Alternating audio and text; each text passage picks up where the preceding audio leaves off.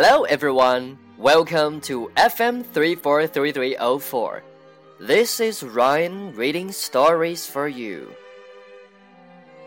All you can eat. Robert's family got together every Sunday. They always had lunch together.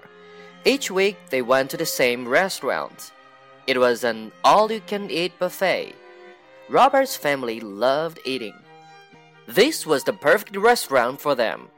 Robert's mom always ate the most.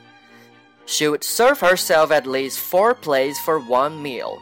His dad was a picky eater. The buffet gave him plenty of options. Aunt Nancy loved the buffet the most. She always brought a bag with her. She would make sure no one was looking at her. Then she would drop food into the bag. Her bag was three times bigger than before by the time she left.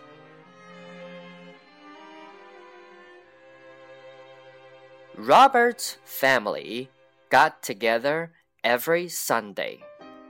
They always had lunch together. Each week, they went to the same restaurant. It was an all you can eat buffet. Robert's family loved eating. This was the perfect restaurant for them. Robert's mom always ate the most. She would serve herself at least four plates for one meal. His dad was a picky eater. The buffet gave him plenty of options.